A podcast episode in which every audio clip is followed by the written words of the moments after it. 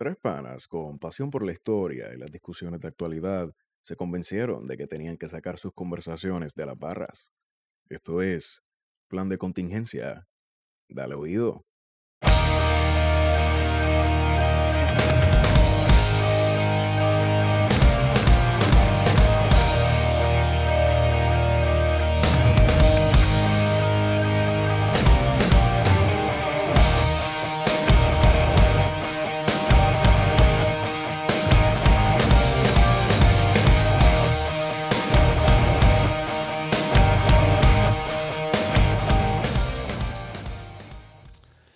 Gracias por escuchar y por suscribirse a Plan de Contingencia. Plan de Contingencia es un podcast de gente que no tiene nada que hacer los viernes por la tarde y hace un podcast. Hoy soy su host. Su, ¿Cómo se llama eso? Su, Su anfitrión. Ah, Anfitrión. no, no voy a pronunciar eso. Héctor Iván. Y nada, hoy este es el episodio número 2. Episodio número 2 lleno de muchas cosas interesantes. Conmigo, bueno, gracias por escucharnos otra vez, amigos y amigas que nos están escuchando, por hacerlo inclusivo. Saludito a mi perra Chana, que puede ser que esté escuchando el podcast cuando yo lo ponga a hacer el rendering. No sé si ella lo entiende, pero ella va a entender lo que estoy diciendo. Me encuentro con la grata compañía de Esteban Gómez. Huepa. Diablo, estoy en desarrollo. ¿Qué clase de gallo? Huepa. Conocido también por Peter Miller. ¿Conocido por qué? Conocido, mira, um, my real name es, es Peter Miller. Este. Ok, ya, acabó. Es una, fa- es una falta de respeto. Y no también me eso. acompaña el hombre más decente, o sea, la decencia del suroeste. Podemos decirlo oeste por cuestión de... No digas sur, por favor, que alguien por ahí se emociona. Exactamente. El suroeste. Del oeste, de la tierra de Betances, vecino de Ruiz Belvi.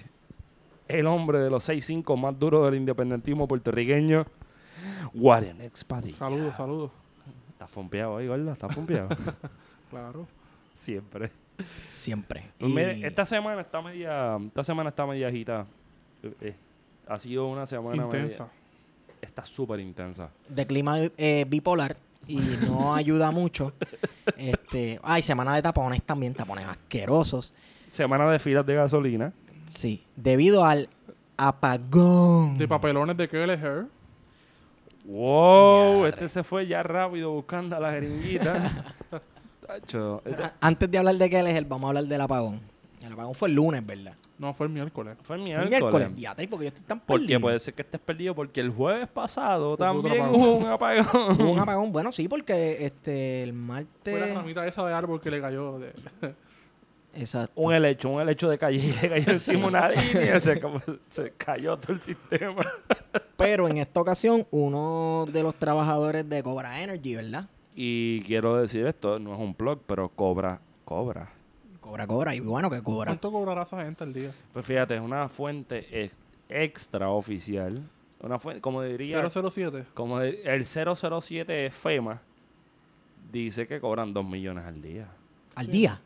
No sé. Yo lo creo, o sea, parece exagerado, pero eso es básicamente lo que cobra AS, la planta esta La de Guayama, carbón la en, ceniza. en- en Guayama. Produzca o no produzca. No, me, no, tú me estás vacilando. No estoy jodiendo. Ellos cobran aunque no produzcan. Igual que la ecoeléctrica. ¿Y cómo lo hacen? No, no sé.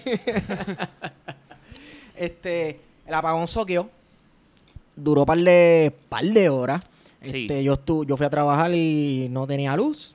Este, y ajá, uno aparentemente fue causado porque un trabajador de Cobra eh, asomó una máquina, un digger fue. Un digger. Un En digger. En, en, el, en Castilla la Vieja le dicen digger. Acá Un le dicen digger. excavadora. Exacto. Este, a un cable de yo no sé cuántos voltios y voló en canto. La 50.700. Yo no sé si eso es lo que carga de electricidad, pero 200 sí. y pico mil, qué sé yo qué de Yo no sé, yo no estoy en el viaje. Yo no me voy a ir técnico con energía eléctrica. Yo no puedo irme técnico. Es una de las líneas principales que está conectada al sistema nacional de... No te creo si el, el, Interconectado. el, el digger se pegó como a cinco pies, no fue ni que la tocó y se cayó el sistema. Sí, porque por lo, lo que yo leí, la explicación que yo leí fue que se, este, se pegó un poco y hizo un arco. Sí, porque de la línea sale un si arco de ustedes han electricidad. pasado, por ejemplo, cuando yo estaba, antes de que me arrestaran en Peñuela, Saludito a la ruta. A la Los red. creds, a los creds, por los credenciales de de, la, de, la, de la ceniza pasan toda la, la cablería, básicamente, eh, de, de la red nacional que conecta todo Puerto Rico. Y tú escuchas el zumbido. Sí, eso sí, Tum, eso tum. es cierto. O sea, que es bastante fuerte el voltaje que está pasando por ahí. Así que yo, asu- yo asumo que, que ese zumbido emite algún tipo de, atrae, ¿no? Que, que- bueno, es energía eléctrica, es vamos. energía eléctrica, sí. sí. Sí, sí, que si tú tienes un digger que no creo que sea de plástico o de madera, sí. pues la posibilidad de tumbar el sistema en toda la isla es bien alta. Lo único curioso es que es el segundo accidente de esta misma compañía, de Cobra Energy. este, yo no sé.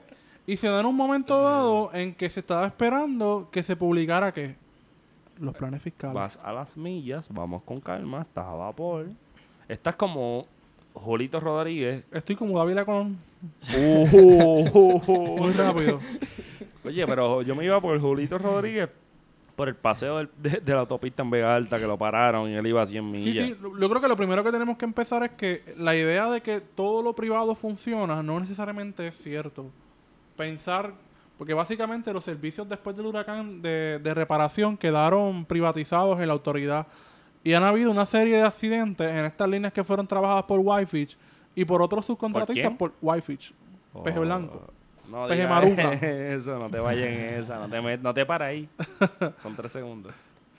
La, la, la cuestión es que básicamente estas compañías grandes su- eh, subcontratan a otras compañías. Cobra, por ejemplo, tenía otra compañía subcontratada que entiendo que también era estadounidense, que vinieron a hacer chavos a Puerto Rico, pero eso es otro tema. Y a gastarlos en el casino. y a gastarlos en los Yeah. puteros y en los casinos. Uh, Uh, suave con esa palabra, dale con calma. Tenemos una Bueno, audiencia pero bien eso, amplia. eso es cultura popular, es decirle putero esas cosas. Además, las nenas tienen que comer también, las chicas tienen que comer también, y los chicos que también trabajan en esa industria tienen las, que comer. ex- las expresiones vertidas en este episodio por Esteban y por Wario no significan las expresiones de trabajadoras sexuales. Gracias. Trabajadores sociales, ¿por qué trabajadores Sexuales, sociales? Ah, sexuales, yo como sociales, güey. Luego también hacen una... Hacen una labor social, como para mucha gente eso es terapia. eh, ok, pues dale, dale por ahí para abajo. Dale por ahí para abajo. No soy, voy, tera- con, soy terapeuta profesional. sí, no voy con esa. Dale por ahí para abajo. Sí, eh, pues sí, la idea de que Jaramillo, yo recuerdo hace tiempo, tuvo una disputa con el alcalde de San Sebastián. El alcalde de San Sebastián se dio la tarea de energizar su pueblo a los güey, espérate, pepecojones. background de quién es Figueroa Jaramillo. Figueroa Jaramillo es el presidente del sindicato más fuerte en Puerto Rico, que es la Unión de Trabajadores de la Industria de Riego y Eléctrica, ¿no? La UTIER. Eléctrica. La Riego, famosa o infame UTIER, depende a quién le pregunte. Que está vinculada con Cuba y con Venezuela. Recibe con- fondos. Y- Con Yulín, obviamente, le y- financiaron la Y campaña. también está recibiendo Bitcoin de Corea del Norte. Nada, la cosa es que Jaramillo decía una cosa que mucha gente lo criticó y es que él decía que las personas que deben de trabajar en las líneas principales de, de transmisión deben de ser las personas que son de la Autoridad de Energía Eléctrica porque conocen el sistema. Lo dijo en aquel momento. ¿Qué sucedió? Pues no, vamos a enviar trabajadores ahí porque se supone que ellos conozcan. Y ya han habido una serie de accidentes. Yo creo que han sido como cuatro apagones ya con compañías privadas porque no conocen el sistema. Wario, No se está... ¿Qué pasó? Esos mismos trabajadores eran los que estaban buscando jevas en Tinder. ¿Los que estaban qué? Buscando jevas en Tinder. La misma gente que venía a enriquecerse de Puerto Rico. O sea, esta gente está ganando Bueno, pero espérate, espérate, espérate, espérate. Yo, yo, yo quiero hacer una salvedad en cuanto a eso. Yo quiero hacer, yo quiero hacer una salvedad en cuanto a eso. Pero como no son comunistas. Su- Supón, supongo que tú eres un trabajador, qué sé yo, de, de, de- de Alabama o lo que sea, y haces una cantidad de dinero y te dicen, mira, vamos para Puerto Rico, una isla tropical bella y hermosa, exótica, Tropical y exótico, en la cual vas a hacer un montón de chavos. Yo no culpo a los trabajadores. La realidad es que yo no culpo a los trabajadores. Yo lo que culpo es a, las- a los dueños de las compañías y a la... y- Esta gente ni sabe dónde carajo queda Puerto Rico. Exacto. Y no los culpo. Yo no los culpo porque para ellos y su realidad eso no es importante. O sea, ¿tú te crees que alguien de Alabama sabe que era Puerto Rico? Es más, la gente no sabe que los puertorriqueños tenemos ciudadanía norteamericana. Eso es No. para empezar. Volvemos, no vaya a ese tema, que eso no fue gratis, ni fue regalado, eso fue impuesto, pero dale. Entonces, este, muchas de esas personas, incluso yo me imagino que muchos de ellos llegaban, este, o antes de llegar pensaban, bueno, pues una isla pequeña, caribeña, Tiene playa, este, y qué sé yo, pues lo- vamos a poner los 35 postes que hay en la isla y nos vamos, porque eso es lo que hay allí. Esteban, tienen Sears, tienen Walmart y la gente anda en taparrabo. Exacto. Ya, eso, eso fue la idea. Este, así que yo no sé, yo no hablaría tanto de los trabajadores, aunque sí, pues si tú pones Sí, un... no, la situación es mucho más compleja. O sea, estamos siendo un poco simplistas, ¿no? En el asunto. Pero lo que vamos es que yo recuerdo que la- sin- el sindicato de, de la Autoridad de Energía Eléctrica, que son varios, pero la UTIEL, para ser concreto, había advertido desde el, hurac- desde el día después del huracán, días después del huracán, cuando se restablecieron las comunicaciones, de que era un peligro traer compañías norteamericanas que no conocían el, el- el sistema eléctrico. Exacto, de la misma gente que no sabe cómo está el landscape de Puerto Rico. Ese landscape está feo. ese La misma gente que se le hace difícil llevar gente a Utuado porque Me- es topográficamente Me complicado. estás tumbando la línea, pero invaden Siria. Bájale dos, te fuiste por ahí. Saludito a los invasores.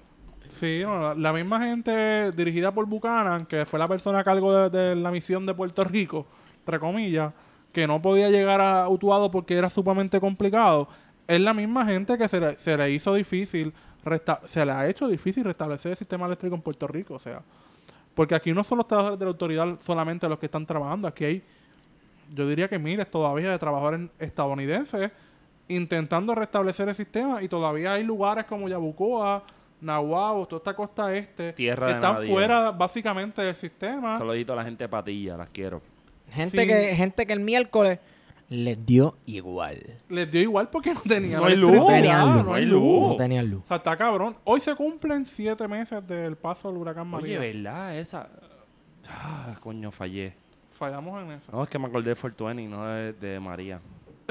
Ah, bueno, Pero a, a es- quienes nos, a quienes nos escuchan, estamos grabando el 20 de abril, 420. Si usted fuma, pues eh, saca prenda y sorprenda. Si no fuma como yo, Y como pues yo, respete el derecho de las otras personas a recrearse como les plazca sin hacerle daño a los demás. no, Mira. sea, no seas tata. No seas la no soy tata tata, de no la estoy rela- tata porque tú no, sabes no, que por no eres tú, no eres tú. El que se opone a que Ah, la gente ok. aprenda. No seas el No nos tata. vayamos, no nos vayamos. No seas el tata de la relación. Vamos a volver a la autoridad. Volvamos a la autoridad. Ven acá. Jala Tenemos cabulla. un nuevo presidente de la Autoridad de Energía Eléctrica y la gente se pregunta, ¿dónde carajo está ese cabrón? Eh, Higgins. Walter Higgins. O sea, enviaron a la persona que fue el presidente de la autoridad, Justito, justito. justito, a justito. recibir básicamente el cantazo de la prensa, a dar cara, como buen puertorriqueño colonizado que tiene que dar... No, no te vayas en ese viaje porque Justito es como la chata. La chata está en los cines en Puerto Rico ahora mismo. Esa, esa película es de aquí, es puertorriqueña. Sí, sí, sí, pero Cool, Justito, vayan a Ju- verla. Justito es la chata. Justito tiene que dar cara por el blanquito que no va a coger los azotes de él. Exacto. Porque Justito tampoco cobra ¿cuánto es? 450 mil pesos. No. Pero no. ¿Y dónde está Higgins? Higgins no está aquí. No está aquí. ¿Dónde está ahí? No, o sea, él no, está, aquí, él no está en sé. Puerto Rico. Bueno, el último que leí que estaba en Nueva York. Él estaba fuera de Puerto Rico cuando pasó el apagón. Y no dio expresiones, ni iba a dar expresiones. Y todo el peor le tocó a, a Justo porque era... Digo, Justo conoce el sistema eléctrico porque fue, pre- eh, me parece que fue presidente de la- de- del departamento de, de transmisión, o sea, de, de- de las líneas principales. Pero aún así está cabrón que sea él el que tenga que dar las explicaciones y no el presidente No. de la autoridad. Y justo está ready porque justo también está en el chat de WhatsApp. Tiene conexiones el tipo. Eso dicen. Anyway, Tiene conexiones. eh, yo no sé mucho de... Yo no soy ingeniero de nada, ni de ñames, ni nada. Yo sé Este, hacer ñame, ñame con bacalao. Uh, Riquísimo. duro. Pero ¿cómo es que tú tienes un sistema, un, eh, como dicen en Castilla, un grid eléctrico en el cual tú tocas un solo Y se cae todo. cable y se cae todo? O sea, ahí Cierto. ya tú, tienes, ya tú tienes evidencia de que hay un problema con el sistema eléctrico en Puerto Rico. Entonces, estamos poniendo parcho. O bueno, están poniendo parcho o lo que sea. Pero ¿cómo vamos a hacer? Se- ya mismo se acerca la, la, la, la de próxima temporada de huracanes. ¿Qué vamos a hacer? O sea, va a tomar otro huracán para transformar el sistema de, de distribución de electricidad en Puerto Rico. Yo pienso, yo pienso. Ah, diablo, mala O sea, mía. porque- Me cerré el micrófono, mala mía. Tranquilo.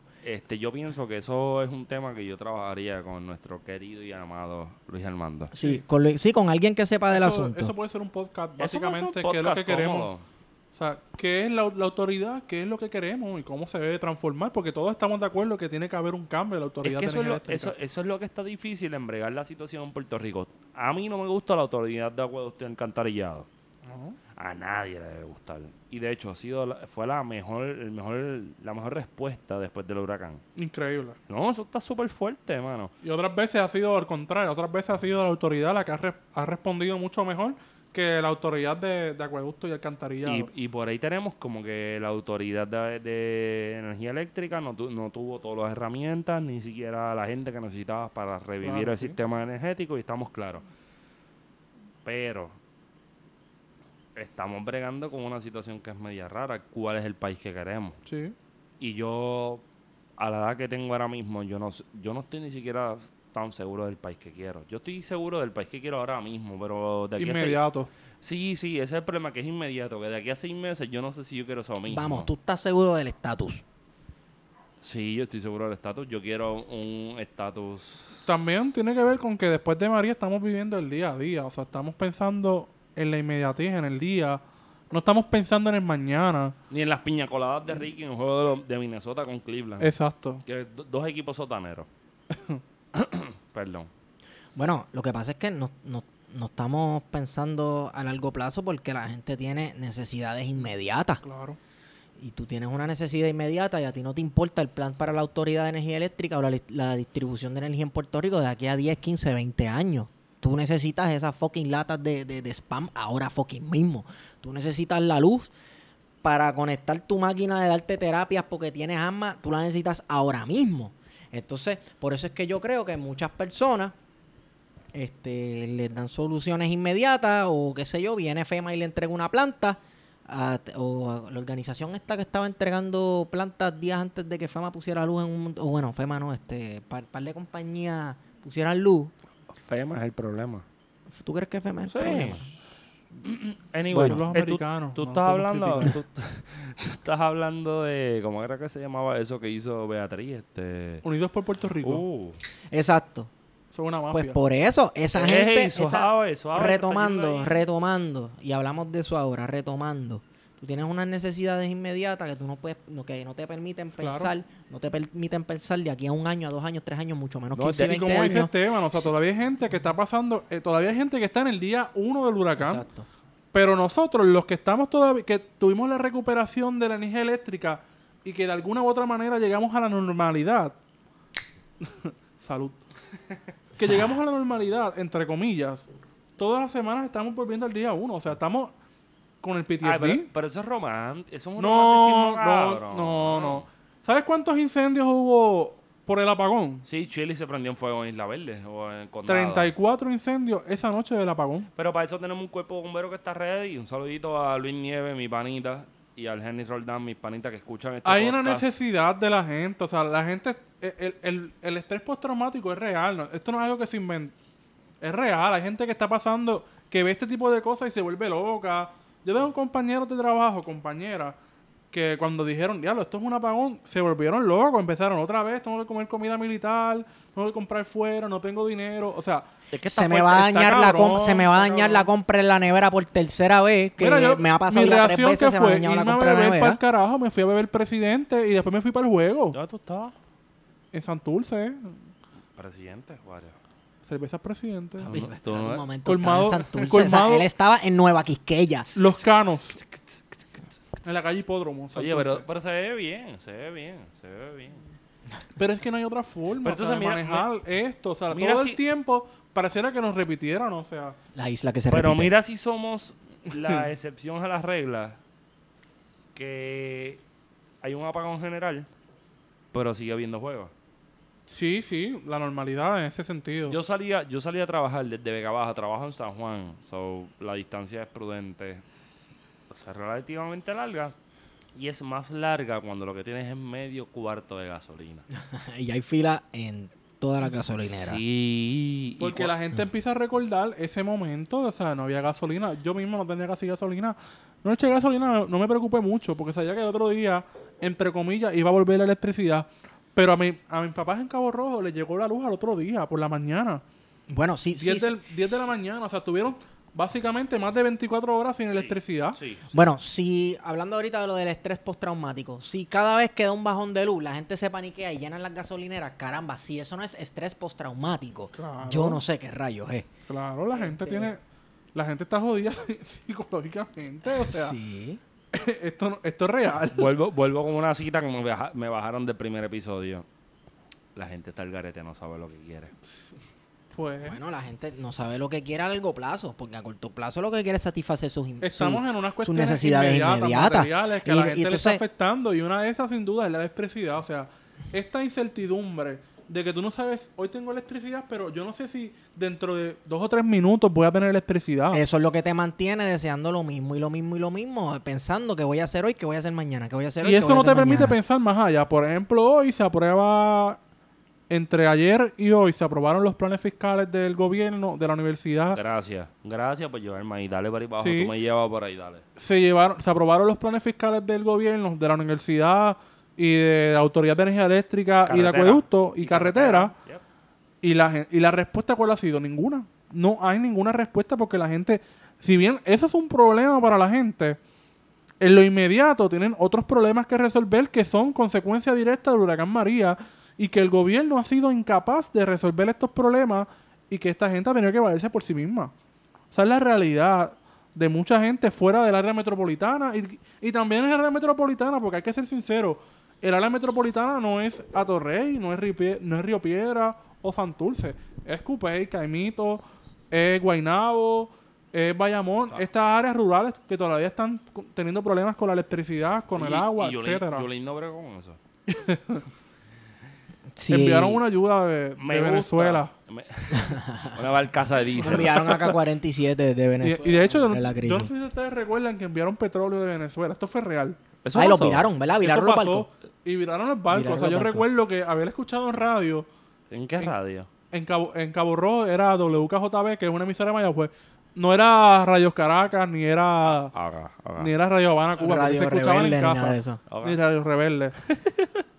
haber escuchado de que esos primeros días Nicolás Maduro aparentemente y alegadamente esta emisora de radio. Yo no recuerdo haber visto nada en los medios porque no había comunicación. No, y no podías ver porque si te ponían la mano en la cara a oscuras Bueno, no pero la que, veías. Oye, que lo hayan hecho con técnicos que envió Cuba. Sí. Bueno, que ofreció Cuba, que lo También. miraron, les dijeron que no, que no, que pase con un barco de petróleo que cuenta- envía aquel, este, no me, no me Teniendo sorprende. en cuenta que Cuba se recuperó de un huracán categoría 5 que fue Irma en una semana. El sistema eléctrico, por lo menos. Porque otras cosas todavía están en ese proceso, igual que nosotros. Pero el sistema eléctrico que se haya recuperado y las comunicaciones en una semana está... O sea, Está- eso dice no, mucho. Está salvaje, Dice vamos. mucho en un país de 11 millones de personas. Y con unas dificultades económicas impuestas de... Vamos, por la coyuntura histórica, sin entrar en muchos detalles. Eh, eh, eh, yo voy a decir lo que dice Esteban. Eh, Es complicado. Es complicado. Complicado. complicado, sí, eso es lo que te dicen en Cuba cuando tú preguntas por cualquier cosa. Que ahorita sí. podemos hablar de Cuba si quieren, del nuevo presidente. Yo no tengo problema con eso. Es un buen por ahí para abajo. Pero ajá, volviendo al plan fiscal de, de, o sea, de, de los que se aprobó, tenemos esta guerra, supuesta guerra entre Ana Mato Santos y los demás miembros de la Junta. Eso está interesante. ¿Cómo está llevando ahí? ¿Qué tú piensas? Mira, yo pienso que la Junta está cuadrada. Que la Junta es como cuando en el episodio pasado yo dije que vi al Bronco comiendo como Huracán Castillo en el McDonald's de Santa Rosa en Bayamón. es lo mismo. Estamos hablando de gente que está roncando de que se oponen. Ana Mato Santo es la crayola blanca de la caja. Está ahí, pero no la usas. Sí, está ahí de adorno. So, se opuso porque ella entendía que el plan del gobierno. Oye, vamos, vamos a mirarlo desde esta perspectiva. El plan de Ricky Rosselló, whatever that means, era uno versus la Junta de Control Fiscal, que era otro. Pero entonces Ana Mato Santos, que me cae bien porque cogió casos por estar guiando borracha y toda esta cuestión. es vanguardia. Ella es de pueblo, ella es de pueblo. Ella es vanguardia de pueblo. Ella es, van- ella es súper vanguardia de pueblo. Ana Mato Santos se busca una calentura ajena diciendo de que ella se opone al plan del gobierno y al plan, al plan de la Junta de Control Fiscal porque no tiene suficientemente desarrollo para la juventud de Puerto Rico. ¿Qué es la juventud en Puerto Rico? Podría ser un debate que podríamos tener por 15 minutos, que no lo vamos a tener. Pero que alguien de la Junta, si, lo, si nos vamos en análisis Sí. simplón, sin, sin mucha profundidad, Tipo Luis David Colón. tipo Luis David Colón, Peter Miller, O el que está al mediodía, que a no la- voy a mencionar el nombre. a la Maccabi, a la Maccabi, el tipo... ¿Está hablando de Josué? Sin comentarios. Seguimos. Anyway, pues cuando tú te pones a pensar en eso, tú dices como que ella se opuso de verdad o ella es parte de la lucha greco-romana. Bueno, la- la- la- el táctico australiano. Ella viene, vota en contra. Eh, Caco, Caco fue. No. Ah, y González. que Hubo era- alguien que se opuso. O Eh, se abstuvo. se abstuvo. Abst- abst- Eso no vale para nada. Esa es la, cra- Ah, esa, hasta esa es la no vale. color piel. Sí. ¿Entiendes? Eso tú no lo usas. Eso tú no lo usas. Tú no lo usas, sí. No. sí. Entonces llega un momento que como que se, se abstienen de verdad. Están haciendo cambios como, como, como ente regulador del gobierno de Puerto Rico. No, mano. No, no. Históricamente desde 1898, desde que se construye lo que es el andamiaje del, del Tratado de París, Puerto Rico ha estado bajo el poder de los Estados Unidos. So, si nos vamos en esa premisa y nos vamos de a hoy para atrás, el ERA no existe y en virtud, o sea, Estados Unidos opera en virtud del Tratado de París, la ley fuera que es la ley Jones, que sería lo único que reconocen, me dicen si estamos en la misma línea o no. Estamos en la misma línea es porque que eso la fue lo que comprobó. territorial de Estados Unidos. Eso fue lo que comprobó el caso Sánchez Valle. O sea, que nada del supuesto andamiaje político autonomista que hemos montado del 52 para acá vale de nada. Sí, que lo que diga el gobierno de Estados Unidos se, superpo- se La superpone palabra a lo final. que diga el gobierno de Puerto la Rico. palabra final la tiene el Congreso de los Estados Unidos. Claro, y no Sí, somos abogados. Estamos haciendo la mirada histórica a los casos insulares. No, yo no soy Y- abogado. No, punto. no. O sea, Yo esto es una mirada esto. histórica y tener claro de que quien manda aquí es el Congreso de Estados Unidos, que es el que tiene la última palabra. Ley promesa es una ley creada por el Congreso de Estados Unidos con superpoderes sobre Puerto Rico, punto. Lo Y- que digan ellos es la palabra final y firme, Igual que como todas las leyes que han como hecho. todas las leyes. Punto. O sea, cuando hay un corillo que está empujando que la ciudadanía estadounidense en Puerto Rico tiene que ver como un derecho, como una enmienda 14, No, no lo No, es. eso no Como existe. derecho civil. derecho civil. Un saludito a Pedro Equal rights. Eh, entonces, ¿qué significa o de qué nos sirve la De ciudadanía? nada. La ciudadanía estadounidense. No, no, vamos para allá, no, vamos para allá. No te Yo metas sé que esto, no, eso se puede convertir en una discusión de Recuerda que quien tuvo apagón con bandera americana fue Puerto Rico, no fue La Habana, Cuba. Porque no pudieron. Porque yo una vez hablé con Wario, bajo la influencia del alcohol, de que en a Puerto Rico no se le respeta cuando va a llevar discusiones a Washington, porque Puerto Rico no tiene la babilla de parársele de frente. Espérate un momento. ¿no? ¿En cuál de las tres oficinas que tenemos ahora en Washington es la que se lleva la discusión? De- Porque yo me enteré que en estos días abrieron otra, Bueno, en una de esas oficinas está el, el nene. otra En, otra- en una de esas oficinas está el nene de Dávila Colón. ¿Cómo se llama ese chamaco? Yo no recuerdo cómo se llama ahora. Da- Luis Dávila no es. Puede ser David. Dávila, yo no sé qué. Mira, por favor. Dame, dame un break, quiero sacarme el corazón. David Colón, tú, tu hijo y tu corillo no sirven. No sirven. Con ustedes podemos hacer tremendo mondongo de vianda. Y, Pero queda, siguen y, queda, haciendo, y queda siguen haciendo el programa porque está cómico con cojones. Sí, Peter Miller, cómico. ponte salvaje. Como, un saludito a Jonathan Lebron que le dice Peter el salvaje Miller. Genial, no hay forma de, de tú decirle a ese tipo otra cosa. Mira, hablando de eso. Tenemos entonces- la oficina de asuntos federales. la prafa. eso La es prafa. Prafa. Esa es donde está. ¿Dónde estaba el tigre? donde está el tigre. En el zoológico. Que esa es la oficina más inservible de todas que pueda haber. Inútil. inútil. Con un presupuesto, por lo menos, entre el, pre- el, el presidente de esta oficina, llega a 2 o 3 millones en Washington. Tenemos la oficina del Senado y tenemos la oficina de la Cámara de Comercio y Exportación, ¿no es? Yo creo que había algo así, no sé si la cerraron. No me consta que la hayan cerrado. tenemos tres oficinas de Puerto Rico en Washington. No solamente Y no eso. Pues- solamente pues, en perdóname, yo no mencioné esa última. Tú me perdonas. Es para qué puñeta está la, con- la comisionada, residente. residente, Entonces, exacto. ¿para qué tú necesitas esas otras oficinas? Si para eso no está la comisionada residente. Sí, Se supone que la oficina que haga todas esas cosas sea la oficina de la comisionada residente. Claro. ¿Para qué diablo entonces tener un comisionado residente si van a estar abriendo oficinas? ¿Será que es para darle trabajo a la gente? Ponerlos allá a hacer Y no algo. solamente eso, Esteban, porque tienes oficinas en Nueva York y en Florida. Porque son los lugares donde hay puertorriqueños. Ajá. O sea que la, la, la oficina de asuntos federales está en toda la costa este y no estoy se- no recuerdo si viene en Texas, porque también es otro de los núcleos importantes de puertorriqueños. Pero ajá, volviendo, la, la comisionada residente, ¿qué pito toca en todo esto? O sea, Ningún ¿qué está pito. haciendo ella? Mira, yo he dicho de un Reunirse, porque todo de- esto es foto. Te reúnes con un senador tal. ¿Y qué influencia tiene el senador o el representante tal sobre Puerto Rico? Ajá. Ninguna, porque esta gente ni siquiera sabe dónde está Puerto Rico.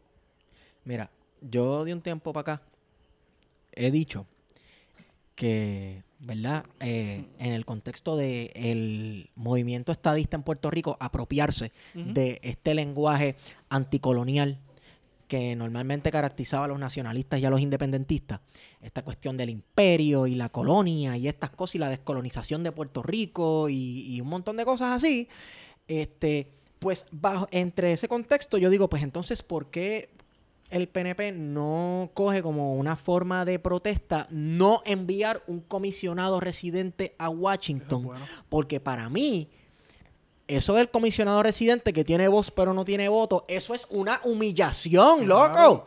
Eso, eso es tan y tan Claro. colonial. Y entonces tú dices entonces- en un momento rechazar lo colonial y vienes y envías un comisionado residente que, bueno, como dicen, el español es, pa- ¿cómo es? El inglés es para pedir en Puerto Rico. Sí. Tú sabes. Mire, compadre. cierto, es cierto. Por favor. Pero es que ti- tiene un punto válido ahí, no Sí. puedo llevarle la contraria. Entonces bro. tienes la Comisión de Igualdad, que era la otra oficina que está en Washington. La Comisión de Igualdad, compuesta por este gran patriota que es Carlos Romero Barceló y por Iván, ¿qué? Bájale a eso. Ya. Bájale a eso. Venga, bájame duele, yo fui pelotero. Bájale dos. Iván Rodríguez. El tipo con el mejor mascoteo, el mejor brazo de las grandes ligas. El Hall of Famer Iván Rodríguez. ¿Qué pasó? Pero tienes esta Comisión de Igualdad en Estados Unidos que aparentemente iba a crear la resistencia, iba a, a- a desembocar una crisis política y no desembocó en tres carajos, en nada. Pero Al contrario, esta gente está viviendo de Puerto Rico en Estados Unidos. Yo no, yo, ahí yo difiero contigo en la medida que Iván Rodríguez no necesita chavos del gobierno. No, no, claro. Pero Carlos Romero Barceló Ah, sí. Exacto, claro que sí, claro. Estoy contigo ahí. En, por lo menos La cuestión ese- es que quién, quién embabucó a Iván Rodríguez a participar de esta comisión. O sea, siendo objetivo, esta comisión no tiene ningún futuro político en Estados Unidos. Es más, hace tiempo desde que se creó. Y el plebiscito fue cuánto, hace un año. No fue este año, el año pasado, 2017. Ese fue el del 97%, algo así. sí, es que esas elecciones bien raras. Pujao, pujao. Pero, Pero, nada, Yo ¿qué está haciendo esta gente por Puerto Rico? Nada. Es que no puedo hacer defensa. mucho porque yo sí- sigo pensando como historiador, no como... Yo, yo quiero pensar que existe la posibilidad de que yo me divida como en lo político y lo historiográfico. Y una de las cosas con las cuales yo, yo brego es con entender que, que Estados Unidos ya soltó los dados hace 120 años atrás. Sí, y que dentro de esa coyuntura, teniendo claro que Estados Unidos, a partir de la ciudadanía estadounidense, sin entrar mucho en tu tema de, de tesis, ¿verdad? No, corta ahí. Representó quizás la imposibilidad o una señal clara a que Puerto Rico pueda tomar otro camino político y que lo condenó, por así decirlo, al colonialismo, ¿no? Eso puede Sí, ser una aceptación, Me más o menos. A mí me gusta la palabra colonialidad. Porque La una colonialidad, cuestión- claro, porque sí, cuestión- eso implica más. Sí, más tiempo, ya. Eh, pues teniendo eso presente, Puerto Rico, lo que tiene que hacer el PNP en este caso era hacer una confrontación abierta con Estados Unidos. Y eso no es lo que hicieron. Al contrario, lo que han hecho es arrodillarse. Después del huracán, lo que hizo Jennifer González y lo que hizo el gobernador fue arrodillarse frente a Estados Unidos y pedirle, no, que me tienen que ayudar y qué sé yo qué. Y la única persona que ayudó a problematizar el asunto en lo político, en los medios de Estados Unidos, adivina quién fue. No fue Carmen Yulín, por favor, hermano. la verdad. Coño, fue Carmen Yulín. Una, una- una de las personas, una de las 100 personas más importantes del mundo, según este Hay, Magazine. hay, hay dos o tres culidolidos por ahí. Me voy- Oye, ese término, ese término es mío, habla claro. Habla claro, lo viste y te gustó. Yo no sé quién se lo escuché, pero Me voy, voy a cogerme 30 segundos. Eh, hablen del plan fiscal. Y de Caco y de Tres Palitos. Oye, de la UPR. Ese, me- Importante. ese es el más que me duele, de hecho. Y yo voy a cogerme como un momentito porque voy a... Sí. Pero a mí me gusta la discusión de ustedes dos, métanle mano. Pues mira, en el caso de la UPR, La UPR en realidad es el es para mí de los temas más importantes. Soy egresado el- del UPR, así que, ajá. y ha sido el caso que, la, que el gobierno básicamente ignoró y no defendió. Porque el gobierno ha estado defendiendo las pensiones y demás. Pero cuanto al asunto de la Universidad de Puerto Rico, básicamente ignoró el tema, no lo ha tocado, no, No lo va a defender. lo va a defender. No lo va a defender, te digo por qué. Porque el- el- la administración actual, al igual que otras administraciones pasadas, ve la Universidad de Puerto Rico como un este, bastión ideológico contrario a ellos. Siempre lo ha sido. Siempre lo ha sido y no sé si siempre lo será, pero por esa razón es que se han visto todos estos intentos de desmantelar la Universidad de Puerto Rico de alguna manera u otra, este, ya sea subiendo matrícula, este, haciendo imposible que sea accesible, este, no sé, yo creo que ignorándola, ignorando el problema, Igno- ignorando los planteamientos que han hecho la comunidad universitaria, entiéndase profesores y estudiantes, en el que se ha elaborado un plan fiscal, el plan fiscal SOS, que lo creó Protestamos en Mayagüez, en el que se plantea una alternativa al plan fiscal desarrollado por la universidad, porque ahora es bien fácil desde la universidad, y digo desde la Junta de Gobierno presidida por Alomar, asumir una posición crítica al plan fiscal de la universidad cuando precisamente han sido ellos los que han apoyado lo que precisamente dice el plan fiscal ahora de la Junta de Control Fiscal. O sea, el plan fiscal que creó el- la, el- la Universidad de Puerto Rico era tan mierda como el plan fiscal que está creando la Junta de, de Control Fiscal. O sea, es el mismo. Espérate, cuando tú dices que lo creó el- la Universidad de Puerto Rico, dices este qué cuerpo de la Universidad de Puerto La Rico. Junta de Gobierno. La o Junta sea, de Gobierno, ¿y de, de quién es? Finanzas, Ok. eh, Estamos la hablando de gente puesta por políticos. Claro, entonces, o sea, estamos hablando de que el plan fiscal de la Universidad de Puerto Rico no fue aprobado. eh, o sea, que presentó la universidad no fue aprobado. Se, se aprobó el que fue presentado por la Junta de Control Fiscal, como fue el plan de gobierno de- del gobierno de Puerto Rico. Ninguno de esos planes fiscales fue aprobado. Se aprobaron una versión redactada por la Junta de Supervisión Fiscal. Es decir, que el plan que presentó el gobierno y la universidad no fueron aceptados. Entonces, ese, ese, plan, ese que plan, que, acoge básicamente los principios que habían presentado las instituciones, ¿no? Es el mismo, tiene los mismos problemas, Sí. por así decirlo, que tenía ese plan fiscal y que ahora lo, lo, lo, lo estamos cuestionando. O sea, es, es irónico, ¿no? De que a lo mal asume una posición crítica al plan fiscal que presentó la Junta de Control Fiscal cuando precisamente el plan fiscal que él presentó tenía exactamente los mismos problemas. Pues entonces ahí entramos en la sospecha de que esta resistencia o este decirle Es que no ¿ah? Es falsa. es falsa y es este es un teatro. En ese plan fiscal original que presentó la Universidad de Puerto Rico se contó con la opinión este y el input, como dicen en España, de los estudiantes No. y los profesores. No, para nada. Nada que ver. O sea, esto fue una discusión a puerta cerrada en la que los estudiantes ni los profesores fueron escuchados, ni siquiera fueron llamados a debate. Y cuando se habló de consultar a los profesores y estudiantes, simplemente se dijo, yo te voy a escuchar, está bien, yo te escucho, pero lo que tú digas no se va a incluir en el plan fiscal. O sea, ¿de qué vale esa discusión? Y ese ha sido uno de los grandes problemas en la universidad, que nunca ha habido un espacio de diálogo entre los sectores de la comunidad universitaria. Y en este momento histórico carecemos de esos espacios. Lo carecimos en el 2017 con la huelga.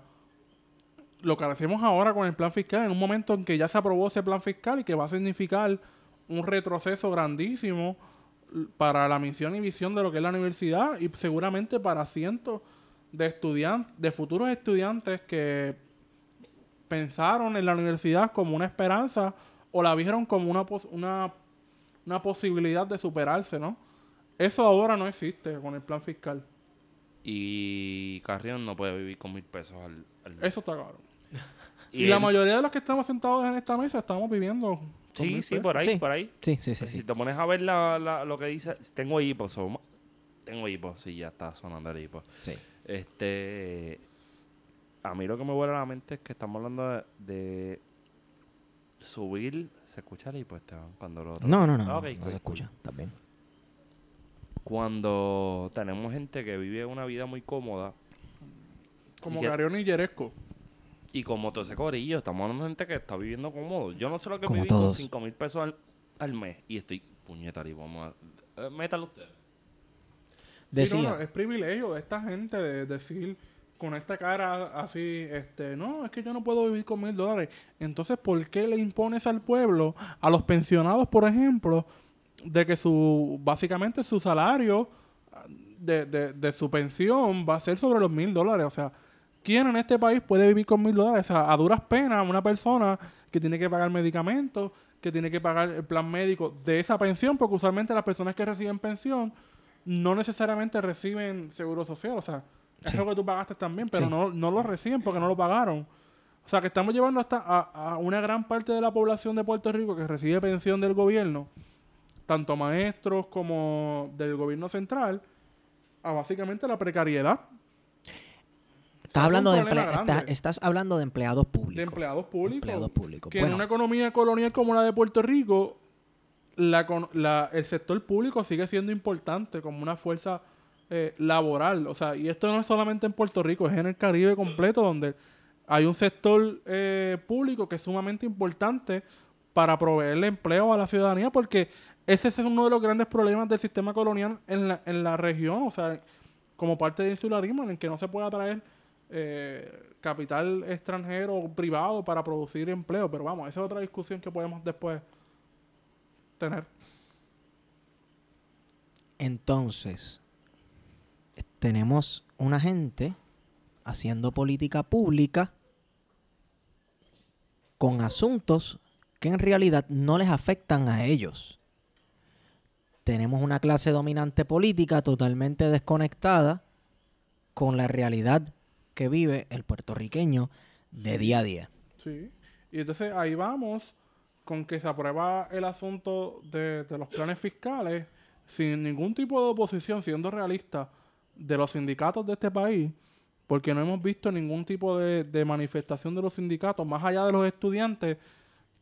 Eh, los sindicatos del país dicen, o sea, eso deja mucho que decir, ese silencio sepulcral que ha habido en cuanto al plan fiscal. Y en segundo lugar, o sea, Y no serán que se hacen tratos y alianzas tras bastidores con ciertos sindicatos, porque históricamente ha ocurrido en Puerto Rico. O sea, Claro, eso, eso está fuerte, pero sí es cierto, o sea, eso es una, esas son leyendas, no son, son leyendas, urbanas, leyendas son y- realidades. Es este, real. el episodio pasado estábamos hablando, estábamos hablando de Tomás Rivera Chats y su estilo de política y Ho Chi Minh. Cuen- exacto, cuentan las leyendas que Tomás Rivera Chats con las uniones él pudo hacer unos cuantos Y digo Dios, hoy, sí, y unas digo cosas así. hoy, digo hoy que Wario tiene razón.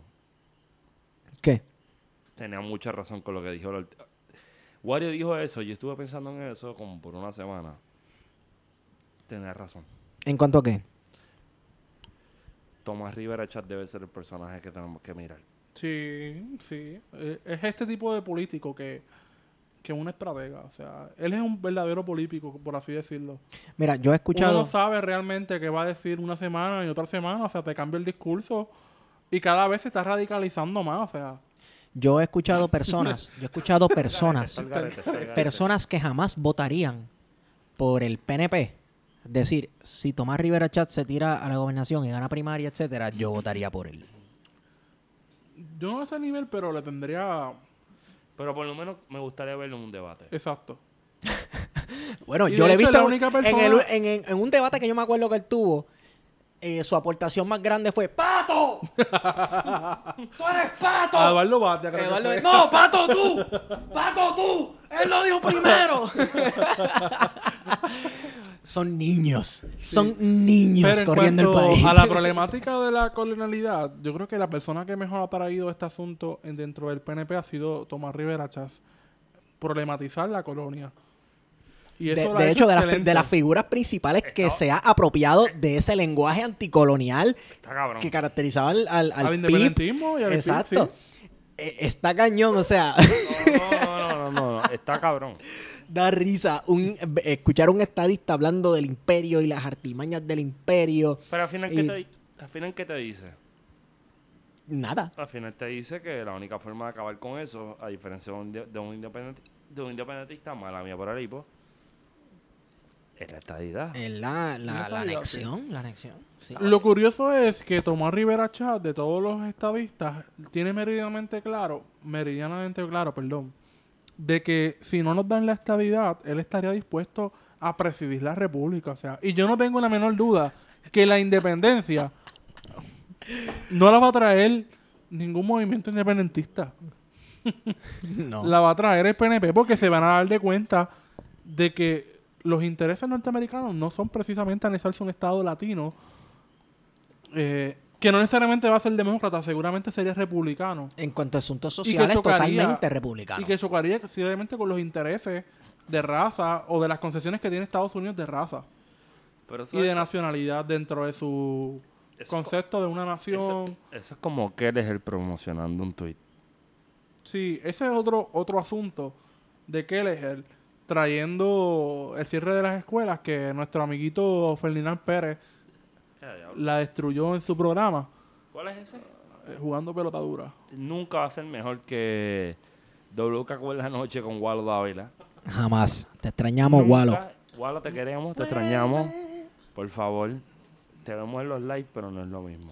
Pues mira, Kelleher, eh, sabemos que la semana pasada en el podcast anterior habíamos hablado del cierre de 283 escuelas. Pues Kelleher fue invitado a este programa de televisión. Que te- Tengo algo que hablarte del podcast casado- de- pasado, algo que tú dijiste, Sí. que leí yo hoy un artículo.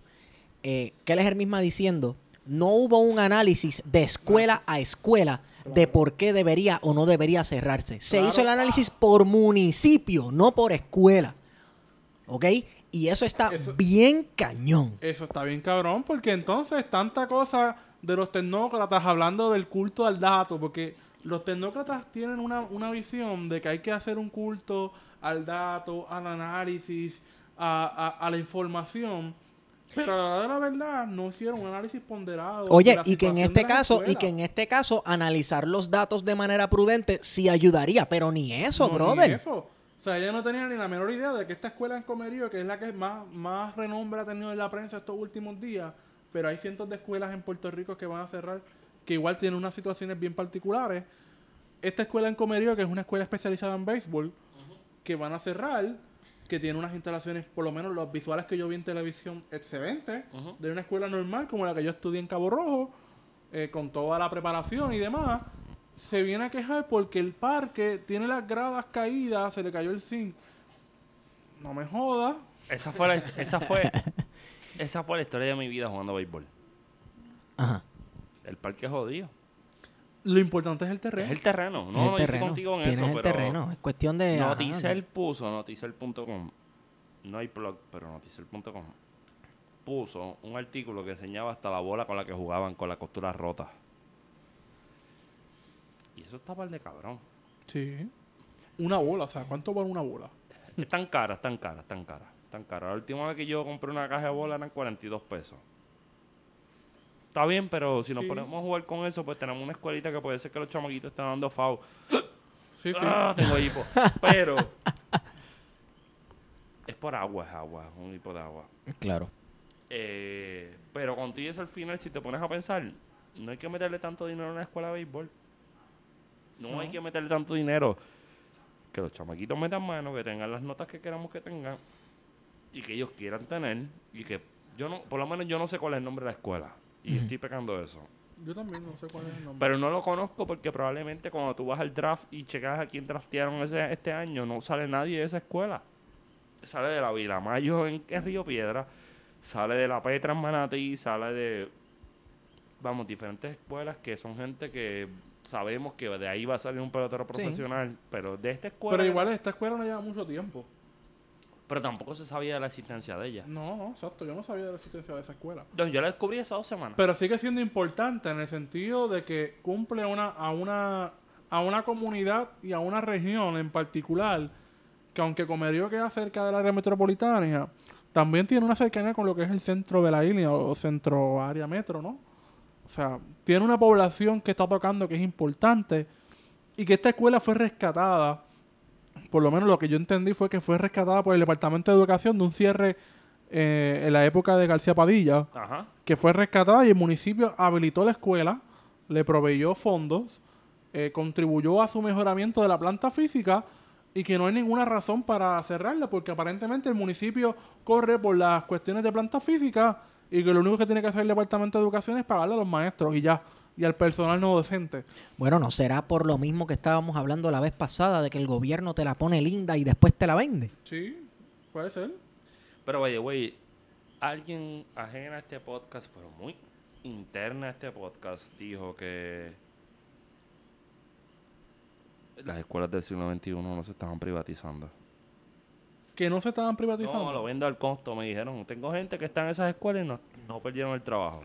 Pues vamos a darle ese beneficio de la duda. o sea, Estaría súper nice que esta gente no hay que hacer el eso. estudio, hay que mirar, porque hay escuelas del siglo XXI que no se han privatizado, o sea, vamos a dar por sentado que no se han privatizado, pero hay escuelas que yo conozco, en Hormiguero, por ejemplo, de esta escuela que no, no es una escuela del siglo XXI, pero se remodelaron varios salones, varias áreas, como la biblioteca, se invirtió una cantidad de dinero su- sustancial que llega al millón de dólares y se cerró. O sea, eso dice mucho.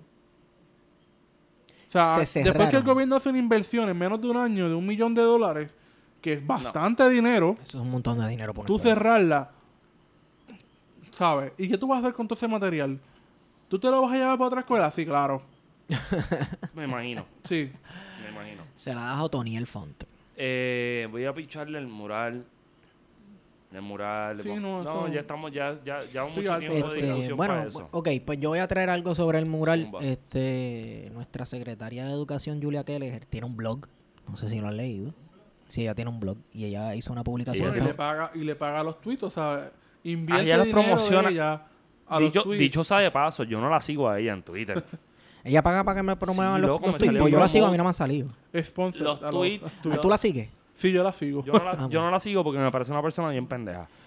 Pero Yo la sigo. Un bracito Pero- de, de CrossFit. ella puso promoted tweets de la, de la escuela de, de Comarillo, del parque super Y de la tiradera que tiene con Ferdinand Pérez, porque, o sea, Ferdinand Pérez la destruyó en vivo, en televisión. O sea, ah, tú no has ido a la escuela. Ah, pues yo fui a la escuela y, tiró el video en vivo y, y básicamente la, desmi- la, la desmificó. O sea, ella se quedó como que, diablo, ¿qué hago? O sea, y él le lo mismo que le pasó con la maestra esta que, que en una conferencia le dijo, mira, si usted no está preparada, no venga. O sea, la, la, la secretaria de Educación se hace la víctima de que es que los maestros no la quieren, que es que los maestros la odian porque ella es gringa. No, yo lo que creo es que ella no sabe bregar y con la mete la confrontación. xenofobia por el lado. Ella no sabe bregar con la Pero no es que yo- tiene confrontación. nada que ver Pero es con que creo que- xenofobia, es que es una incompetente. Yo creo que esa cabrona, además de ser una incompetente, se cree que sabe más que cualquier boricua. porque es una blanca. Ya, ¿no? Punto. Y eso le añade todo el sí, corillo que venga afuera. Piensa que Y nosotros... tiene que ver con el coloniaje, punto. Porque como yo soy claro. yo soy blanca, de, rubia, de ojos azules, ojos claros, Y con un brazo 22 Yo- yo- pulgadas. Sí, hacho, los bracitos son preciosos. Anyway, eh, sí, yo creo que en parte tiene que ver con esta cosa de que yo soy de afuera y estudié en todos estos lugares y trabajo en estos, todos estos sitios a la misma vez. Este, y yo vengo a salvar a esta gente. Yo no sé nada de esto, es cuestión de, de- de- de raza y de construcción del color de tu piel y esas cosas, pero yo lo que creo es que ella se pensaba que ella venía, iba a venir aquí y que como supuestamente pasó en 1898 íbamos a salir con limonada Claro. a la calle a darle un vasito de limonada para que se lo bebiera y se Y eso que dice, eso que dice Esteban es otra cosa importante, es que ¿quién nombró a aquel? ¿Es el, el Ricardo Rosselló? Aparentemente no. Por lo menos lo que se da la impresión de lo que ha sucedido los últimos meses con Kelleher es que Ricardo Rosselló no la, no la nombró, si no hubiese renunciado hace tiempo. ¿Tú crees que fue una imposición federal? Yo estoy seguro que fue una imposición federal que vino de arriba, o sea, vino de alguien con mucho más poder que Ricardo Rosselló. Eso yo tengo la certeza. Y a Ricardo le escogen las medias en la casa. Exacto. Y no es me, la esposa, gustan, la me, gustan, me gustan estas medias. No me gustan, esposa, me gustan estas medias este, con banderas americanas, ya que eh, me gusta la bandera americana y, y me gustan esas medias. Beatriz las escoge. Son muy bonitas. Eh, este- Ok, de vuelta a nuestra discusión seria que nos caracteriza. ok. Es posible que Kelleher fuera parte del package, que fuera una imposición De la Junta de Control de la Fiscal. Junta de Control Fiscal. Este, que no. Pesquera. Pesquera. Sí, yo- Ah, no, no, es obligado. El, de, el, del departa, el del National Security Agency de Puerto Rico. Sí. el del- el de- sí, definitivamente. Incluso él estuvo para Fortuño, ¿verdad que sí? Él estuvo bajo Fortuño. Él fue una imposición para Fortuño también. Sí, sí. Obligado. Eso no, que lo trajeron de Miami. Ninguno No. lo trajeron de Miami. Eso lo impusieron de Fortuño. Sí, de acuerdo. Esa, esa, esa es una realidad eh, objetiva, o sea. Y que él es él. Que él es él, es este tipo de persona que no llegó ahí porque Ricardo Rosselló la conocía. llegó porque seguramente dijeron, oye, Ricardo, tienes que nombrar a esta señora como secretaria de educación, porque el, el departamento de educación está bajo sindicatura federal y no tiene nada que ver con xenofobia de que ella es una estadounidense No. ni nada. O sea, esa es la realidad. Per- perdóname, o sea, dentro de la Junta de Control Fiscal hay puertorriqueños y la Claro, Junta es una imposición federal. Exacto. No hay que ser gringo para ser hijo de puta con nosotros, Claro. papi. O sea, Claro. eh, si el Eso departamento... claro. Claro, Sí. sí. O sea que ya el argumento de la xenofobia es inválido porque así mismo como hay mucha gente que rechaza vehemen- de manera vehemente eh, la... Y es la- curioso que ese, ese argumento de la xenofobia venga de sectores anexionistas que plantean de que no hay ninguna diferencia entre puertorriqueños y estadounidenses, O sea, porque como y- somos ciudadanos estadounidenses, Exacto. no existe ninguna diferencia entre nosotros, que somos lo mismo. o sea que está- estás, estás... Peter, dame una definición de qué es el ciudadano. Ser ciudadano americano um, es disfrutar de todos esos derechos democráticos de los cuales gozamos hoy. Este, Feto, la realidad es que, pues, these communists don't want us to triumph here in the island. Y pues tú sabes que la gente se vuelve loco, van a votar por Yulín. Este, se acabó. El, como iba diciendo, la acusación de xenofobia por parte de personas, ¿verdad?, que respaldan la labor de la secretaria de Educación es casi una aceptación de que lo puertorriqueño es distinto a lo estadounidense. ¿Pero por qué? ¿Cómo así? ¿Por qué? ¿Por qué? Un puertorriqueño dentro de la lógica estadista es distinto al estadounidense. ¿Por conciencia o por ignorancia? Por ignorancia, ¿será? Yo no sé, la realidad. O tal vez es este complejo de que lo de allá es mejor y lo de acá es una porquería y eso los hace tirar un tipo de, de- de línea este subconsciente Eso es entre sembrado. lo de aquí y lo de allá. Eso es sembrado. Eso es David Colón. O sea, ¿tú crees que eso es producto de una campaña fotuta efectiva este, ideológica? Igual de fotuta que da, que... O sea, la campaña de Vela Colón no tiene nada que enviarle a Tata Charboniero un lunes por la mañana en contra de la hierba. Contra, sí. Y con esto yo creo que podemos cejar. Hablando de 420, Vamos a hablar de Fortuny, que Vamos se a hablar, ok, a pues, ok. Este podcast lo estamos grabando el 20 de abril del 2018. Eh, Día Internacional de, qué sé yo, de fumar hierba, 420. No sé de dónde viene. ¿Pero qué tú quieres decir de Cuba, varios? Ah, hablar de Cuba. No, no, pues vamos a terminar con 420. No, no, no. Yo voy a dar mis opiniones no, sobre pero- 420. No, yo no tengo problema con Fortuny. Es que vamos a cerrar Puerto Rico con el Fortuny. Ya tengo equipo todavía. Y, avan- y avanzamos a Cuba. Y cerramos con Cuba. Ok. Este, estas son mis opiniones sobre 420. Hoy se celebra este, la legalización, o bueno, es como un día de activismo a favor de la ¿no? legalización. Este de, de- de fumar a las 4 y 20, el día Sí, 4. sí. O sea, el mes 4, el día 20, A las 4 y 20. a las, A 4, las y 4 y 20. 20 de la tarde. Fue en California, creo que fue en Berkeley, ¿no? Sí.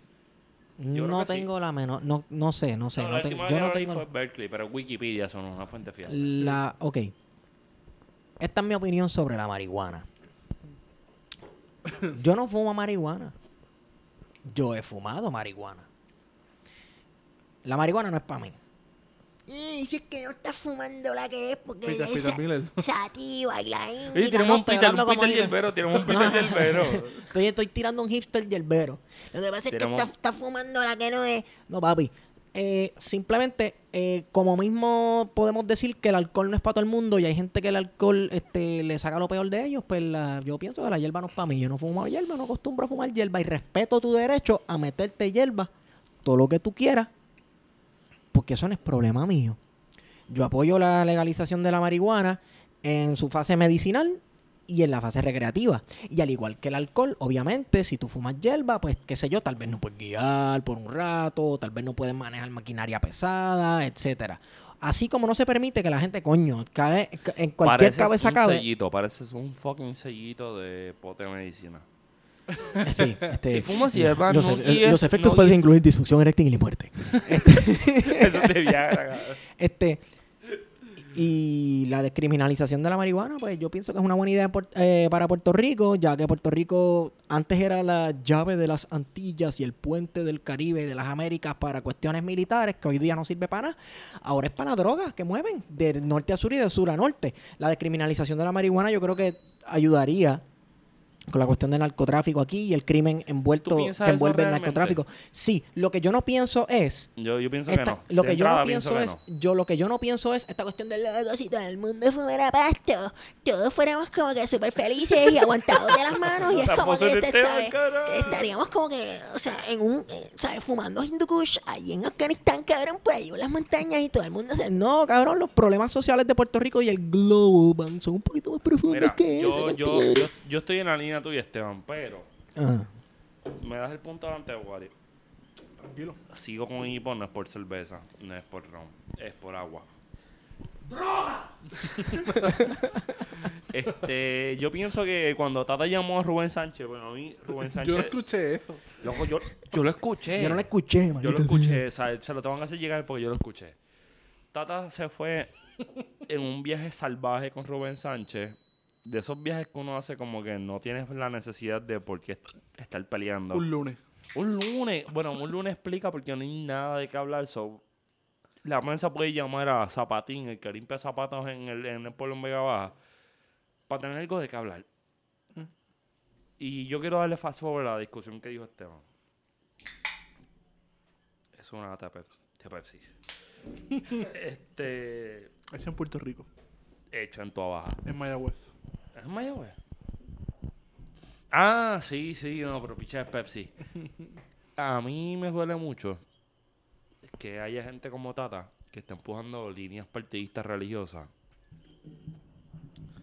y que no entiende la realidad social, nacional. Tú sabes, como que nosotros no vamos a poder apagar- a- acabar con la hierba ahora.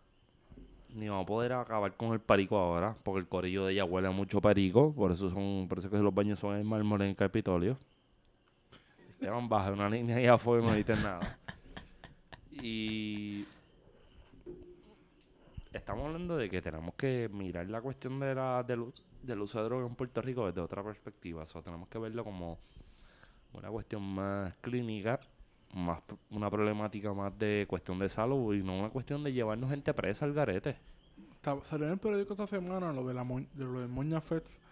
Y en uno de los artículos del periódico decía que la, gran, la cantidad de puertorriqueños que está solicitando la licencia para marihuana medicinal, el- la mayoría eran de eh, con problemas de ansiedad, de ansiedad crónica. O sea, estamos hablando de que una gran parte de los puertorriqueños está teniendo unos problemas graves de ansiedad y necesitan alguna forma de manejar su estrés. Y esta y esta forma es la marihuana, o sea, y estamos hablando de otras de otras formas como el dolor crónico producto del cáncer, el cáncer en sí mismo, eh, el, la artritis, etcétera, o sea, Es complejo, complicado. es complicado y, y el gobierno, o sea, vamos a ser realistas dentro de estas circunstancias. Ya, eh, la semana pasada hablábamos del, de la puerta giratoria de, de Alejandro García Padilla con el asunto de la marihuana medicinal. Y esta semana, según estaba leyendo ahorita de Alvin Cuoto, en el que Alejandro García Padilla estaba en la manifestación del Capitolio. Dio un Oh. mensaje en la manifestación del 420. O sea, a ese nivel estamos hablando del involucramiento que tiene Nada el que gobernador perder. la Claro, unos- tienes Nada que perder hay mucho dinero políticamente. detrás de esto. Obviamente. Pero es que si me pongo, si me pongo fuerte, por no decir cabrón, Ajá. con esta gente del gobierno, yo le confío más a un deambulante que se está metiendo sintética, que se está metiendo crack, que se está metiendo heroína por Claro. vena, que a ellos mismos. Y eso sí me pongo pesado. Si Sí. me pongo light, yo le quiero preguntar qué es el peligro de alguien que fuma hierba. Sin ninguno. Si tú no eres una bandeja de cielito lindo, tú no tienes por qué preocuparte de alguien que está fumando Cierto. hierba. Exacto. Y, y lo... Porque tú lo que quieres es comer. Comer, comer como si no hubiera mañana. Es cierto, es cierto. y la cuestión de suponer, este, ah, si legalizamos la marihuana, la gente va a estar al garete por ahí. Es- Esta tontería de suponer que una vez legalizan algo, todo el mundo va a estar por ahí inyectándose ácido para después fumar marihuana, como dijo el, eh, yo no sé quién Jayo no fue que dijo que eso. primero se Yo fumaba ácido eso. para después feo, está Odio feo, morón. feo, feo. Este, eso es absurdo. Es la misma cuestión con el alcohol o cualquier otra droga. El que quiere algo lo consigue, no importa que sea Y, legal y eso o es partiendo de la premisa porque estamos pensando que el- el fumar marihuana es malo y consumir alcohol es bueno. Y entonces olvidamos que la, fami- la, la familia, la configuración de la familia en Puerto Rico es un descojón. No existe el concepto tradicional de la familia tal y como lo entiende, lo entiende el cristianismo que defiende Tata Charboniel. La mayoría de la familia en Puerto Rico se reduce a la madre con sus hijos. Pero es que Tata es del régimen de la pandereta, gordo. Pero ajá, dentro de ese régimen de la pandereta, la realidad familiar Sí, pues, es, esa, tratar de, de son mujeres, make, make familia great again. O sea, es- esta pero eso cuestión no de la familia puertorriqueña, una supuesta familia puertorriqueña idílica que nunca existió, No porque el alcoholismo se ha comido esta isla desde tiempos Ya inmemoriales. bien conservador. ¿Por qué? El tema religioso de Esteban. Los cinco minutos de Esteban. Bye. No, perdóname, o sea, esta cuestión de que la familia, así como Dios le instituyó, es el papá y la Es mamá. mentira, es mentira. Es, es, o sea, en la práctica es una mentira porque en Puerto Rico Claro, eso se fue a tienes que ajuste ver hace las- las tiempo. coyun- la, la coyuntura histórica del proceso de industrialización que trajo unos problemas sociales increíbles y esos problemas podemos mencionar quizás el asunto de la familia, el alcoholismo y demás, o sea, Oye, si la, si, la realidades. Divet- si la Divetco tiró películas y carteles bregando con la cuestión del alcoholismo. ¿Y de por qué, por qué no darle a tu esposa? Exacto. Pues caramba, significa que aquí había una un asunto con la familia puertorriqueña Sí, sí. que no era tan Y idílica que nada. tiene que no ver era con tan- el asunto del machismo, que es una cosa, no, no quiero decir que es cultural, pero tiene que ver mucho con Latinoamérica, tiempo. trasciende No, el y tiempo. trasciende tiempo, es verdad. Trasciende Sí. tiempo. Bueno, ya yo quiero darle muerte a este tema. Wario, Vámonos, vámonos para Cuba. Pasamos con el último tema. ¡Vete para Cuba! vamos para ¡Comunista! Vamos pa' opinar del río donde sale la mejor hoja habano de capote de cigarro. Que vamos a hablar de allí. Habla claro, porque hubo unas elecciones que ayer, pero entonces la gente pensaba que esas elecciones fueron ayer y no fueron ayer, fue hace mucho tiempo. Sí. Entonces yo te dije que, que te prepararas y que viniera por ahí a bajar línea. De... Esta hipo. semana, Todavía tengo hipo, eh, ayer, se escogió al, al presidente de los consejos de Estado y de ministros, es decir, en otras palabras, el presidente de Cuba. Eso sería precisamente el presidente del parlamento. No. No. Presidente del Parlamento, eh, ahora mismo no recuerdo exactamente quién es, pero Wario. creo que es la misma persona. Wario, Wario, no es real. Estoy, estoy haciendo preguntas pendejas. ah, tengo hipo. Este, ahora mismo no recuerdo el, eh, la persona, pero eh, Miguel Díaz Canel, que es el nuevo presidente de Cuba, de facto, o sea, el presidente de los consejos de ministros y de Estado, es Ujú. Miguel Díaz Canel. Este, Él es el presidente de la República de él es Cuba, el pero presidente de la República de Cuba. hay una salvedad. ¿Cómo fue escogido? Entonces ahí es lo que debemos de entrar. O sea, hay un proceso, las elecciones en Cuba son cada cinco años. Las elecciones al Parlamento, la Asamblea Aquí, Nacional. aquí Wario está de mister, porque yo de las elecciones en Cuba y el proceso político, yo no sé nada. Yo, yo, Sí. yo sé algo ahí, pero quiero jugar con que Wario se vaya por ahí Sí, para abajo. yo creo que lo primero que tenemos que entender es que cuando vamos a analizar a Cuba, no lo podemos hacer con nuestro conocimiento construido. Con nuestra subjetividad de Puerto Rico. O sea, no podemos analizar a Cuba de nuestro, desde nuestro conocimiento de Puerto Rico. Oíste, Peter Miller. O sea, eso es lo primero que tenemos que tener claro. Julín, tú no eres comunista. No, claro que no. Ni independentista. Bernier, tú no eres soberanista. Ahí viene a enseñarte que... ¿Sabes por qué no es soberanista? ¿Por qué? Porque sin independencia no hay soberanía. Y sin, Ah. in- y sin soberanía no hay independencia. Estamos ahí, ¿Ok? pero... Si no hay una, no hay la Eh, otra. eh, eh, Seguimos con Cuba, por favor. Me agito con este tema. Esto es un podcast de cuatro horas que estamos grabando. No, no. no jodiendo. Por amor a Dios. Pues mira, desde, desde la década de los 70 hay elecciones en Cuba, cuando se, en el 78, si no más, si más no recuerdo, que se hace la constitución de Cuba después de la revolución. Eso es así. Hubo presidentes, Espérate, pero vamos, vamos, vamos, vamos por línea. 7-8 se hace la Ah. constitución cubana. ¿Cuándo ganó el régimen? 59. ¿Esa constitución fue hecha de la noche a la mañana? No, Ah, no, no, yo quería saber eso. Fue una pregunta retórica. Fue un proceso que se gestó desde las bases. O sea, vamos a... O sea, Siete muchas o- veces cuando se habla de Cuba, siempre se- damos por sentado de que todo se hace desde arriba. Pero la constitución cubana a diferencia de la de Puerto Rico, se gestó desde las bases del Partido Comunista y desde, la- desde los barrios. O sea, muchas veces damos por sentado de que como no es Cuba, pues todo se hace desde Fidel Castro, que él es la mano maestra, de que hace todo. Pero no, la constitución cubana surge desde unas necesidades que Fidel sabía que estaban pasando en Cuba y que daban la necesidad de organizar políticamente a Cuba y de pasar de esa fase revolucionaria a in- eh, crear una institución A montar un revolucionaria. estado, a montar un estado. Exactamente. Pero ven acá, tú, tú dijiste institución revolucionaria. Eso, eso es casi mm, contradictorio. Sí, sí, sí. Suena un poco intro- Eso es como contradictorio, zurdo a la derecha. gobierno- Un gobierno revolucionario como lo ha llamado Fidel, o sea, Sí, sí, sí, sí. o sea, de utilizar la- los mecanismos del Estado burgués a favor de la... de- vamos, tenemos problemas con esto, ¿verdad? Pero es crear un Estado burgués con sus instituciones a favor del pueblo, con toda la, la problemática que eso pueda tener. Eh, digamos que entonces desde ese año se crea la, la- la Asamblea Nacional eh, del Poder Popular, que uno de esos primeros presidentes que mucho más, que, que tuvo una gran cantidad de años en el poder fue eh, Ricardo Alar- Alarcón de Quesada, que ha estado varias veces en Puerto Rico. Este, fue representante Que de- suena cabrón cuando hablas en radio. Lo escucho en radio. El tipo Sí. le mete salvaje. Sí, fue representante de Cuba además en la Asamblea de Naciones Unidas y uno de los protagonistas del video este de Fidel cuando se baja a Nueva York que le pregunta al periodista ¿te lleva chaleco?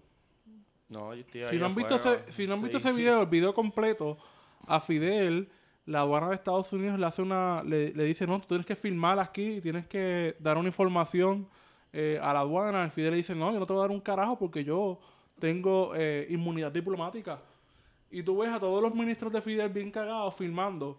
Y las únicas dos personas que se opusieron fue Ricardo Wario. Alarcón de Quesada y fue Fidel Castro. Ajá. Dos doritos.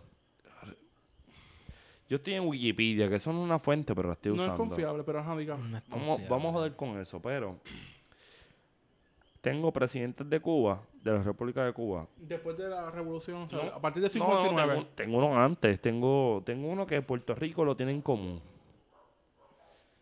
William Howard Taft. Ajá. Charles Edward O sea, que tú quieres, No, no, no, no. Estoy tirándolo por jo- Tú le por estás joder. dando, tú, te, tú le estás Entonces, dando en los rewind al cassette, cabrón. En los presidentes de la República O sea, tengo... podemos plantear el asunto de que la, la, la revolución surge como una necesidad de plantear una segunda y verdadera independencia al Estado Eso- eso sí que yo lo creo. República, la eso sí yo lo creo. Pensar que Cuba no es Eso sí nacionalista creo. es una falta de respeto. Sí, ¿no? Sí. En parte- O sea, En parte la revolución cubana fue una Batista, nacionalista, Que el mismo. Batista cuestionó en un momento dado lo que era el, la enmienda Plato. O sea, el indio, como se le conocía a, a Batista, apeló a un discurso sonido, nacionalista de cuestionar el asunto neocolonial que Estados Unidos estaba asumiendo en Cuba. Mira, dice Wikipedia, y yo más o menos sé que esa es la realidad, Sí. que Batista duró 6 años y 297 días. Pero antes de eso tuvo, o sea, tuvo mucha influencia. Bueno, porque se fue era- formando desde los 30. bueno, porque era el jefe de Estado, pero Claro. estuvo del 55 al 59, más o cuando el menos. Mira, de Estado. Este. Eso es una línea que toca el documental de Cuba que salió por Netflix. Sí, el Cuban de Cameron. Exacto. Espérate, Este, pausa. Cuba, de, el, de, el de Cuba que está largo con cojones o el de... Cuban de Cameron. creo No, que. son dos. Son dos. Ah, pues no sé. Yo sé que hay un documental de el del Netflix. camarógrafo. El de camarógrafo ese es el documental más excelente que yo he visto del caso de Sí, son como 60 años que el tipo va cada 10 años y tira. que dice este, que es Cuba, Cuba Libre, ¿no es? Sí, Cuba, Cuba Libre. Libre. De Cuba Libre Que Story. está bueno, está bueno. Está deberían bueno verlo. porque me gusta el énfasis este que hab- hablaron ahorita mismo Sí. de Dios mío, yo tengo que quitar eso, eso es el aire que prendí y apagar. Este, esta cuestión de la revolución como- cubana como una segunda guerra de independencia. Sí. Y eso es debatible. Full. Bueno, brother. Pero es la misma analogía que se hace en América Latina con, con Chávez y con todos estos gobiernos progresistas, porque no quiero decir que son de izquierda, en el que se plantea una segunda independencia respecto al, pro- al primer proceso inicial, porque el primer proceso inicial no representó una ruptura ideológica con el colonialismo europeo. No. Quizás con España, pero, Pero- después se cambió con Inglaterra y Francia. Y Y, hay Estados- unas continuidades. Bueno, y también esta Estados cuestión del énfasis de la autosuficiencia económica, que es lo mismo que Corea del Norte anda predicando hasta hoy día. Este, yo creo que Sí, eso, ta- eso también en- Pero el vamos a 59. traernos ¿no? a- a- a- al ataño del, del asunto de las elecciones. O sea, las elecciones en Cuba no podemos mirarlas como hacemos en el caso de Puerto Rico. De que no, de que un candidato se postula y nos presenta sus opciones, sus propuestas, su plan de gobierno. No, en Cuba no sucede esto. ¿Qué Es un- sucede, Wario? es diferente porque entonces tú tienes que empezar de que este proceso, queramos o no, se forma desde las comunidades, desde los barrios. El 50% de los candidatos a, a la Asamblea Nacional provienen de las comunidades. El otro ¿Qué 50% comunidades? De cualquiera. de cualquiera. O sea, estamos hablando de campesinos, Empezamos de desde, ambulantes. desde los barrios, de las calles. Desde esas calles se empiezan a elegir unos delegados y estos delegados, o sea, hay una participación directa. Es una democracia directa, tú escoges ese delegado. Ese delegado te va a representar y va a escoger a su siguiente unos candidatos. O sea que, paro esto aquí de momento. Las, las elecciones gringas no tienen mucha diferencia con las elecciones cubanas. Al final, en el caso de cuando tú vas a escoger el presidente de Cuba, el Consejo de Ministros y Estado, es exactamente lo mismo porque es una, una elección que indirecta. Yep. So, Igual estamos que en Estados delegados, delegados. delegados. punto. ¿Cuáles son esos delegados? Los delegados en la Asamblea Popular del Poder Nacional. Entonces- que es la Asamblea, eh, digamos que es la rama legislativa que hay en Cuba. Sí, sí, no. Y, y la pregunta que te hago la hago porque, o sea, yo conozco lo que estamos hablando de Cuba, pero lo hago un poco mirando desde Estados Unidos. Porque siempre. ha Nuestra, sido- mi- nuestro marco de referencia siempre es Estados Unidos y para joder, nuestro marco de referencia de lo que no debemos de ser es Cuba. Exacto. Pero curiosamente Cuba tiene muchas cosas que, de las que debemos de aprender. Pues en Cuba no existen los... ca- O sea, tú dices que era un partido único. ¿Es partido único? Funciona como un partido único en teoría, pero en teoría también han habido candidatos que no necesariamente están afiliados al Partido Comunista. Silvio Rodríguez en algún momento fue candidato a la Oye, que- Asamblea y que- llegó a ser, eh, pero no estuvo afiliado al Partido Pero sí. Comunista. Pero, o sea, ¿existe tal cosa en Cuba como un candidato independiente? Claro que sí. Ok. Oye, pero qué buena, qué, qué, qué linda suena esa canción, ¿qué será? Silvio está duro, gordo. Silvio está duro, Silvio, Silvio está está chulo. duro, es el músico favorito de los melones, pero Silvio está No, duro. yo no soy melón y me gusta Silvio, loco. O sea, Sí, no, Silvio es otra cosa, pero exacto. O sea, hay candidatos que no necesariamente tienes que estar vinculado al Partido Comunista. Eh, ha habido candidatos de la disidencia, como le llaman. Porque es curioso que tú eres disidencia en Cuba y en China. ¿qué? Fuera de esos países tú no eres disidencia. Tú eres otra cosa aparte. No, no, qué carajo. O sea, como que estás en Cuba, estás en China, estás en los sitios donde no corre toda la cosa igual. No eres disidencia, eres otra cosa. Si es en Puerto Rico, eres oposición. Eres melón. Eres melón. Ya. Nada, eh, volviendo a- a- al asunto de Wario, Cuba. tú piensas. ¿Qué? Porque tú fuiste a Cuba. Igual que Esteban. Ya, pegarme. Sí, no, fui a Cuba también. Ustedes fueron a Cuba, yo no he ido a. Cuba, yo conozco el método, pero no quiero meterme de lleno porque no pienso que una gente, que alguien que no ha pisado Cuba puede estar hablando de eso. Una cuestión de respeto más que todo. A ustedes que los quiero y los adoro. Sí. Qué lindo.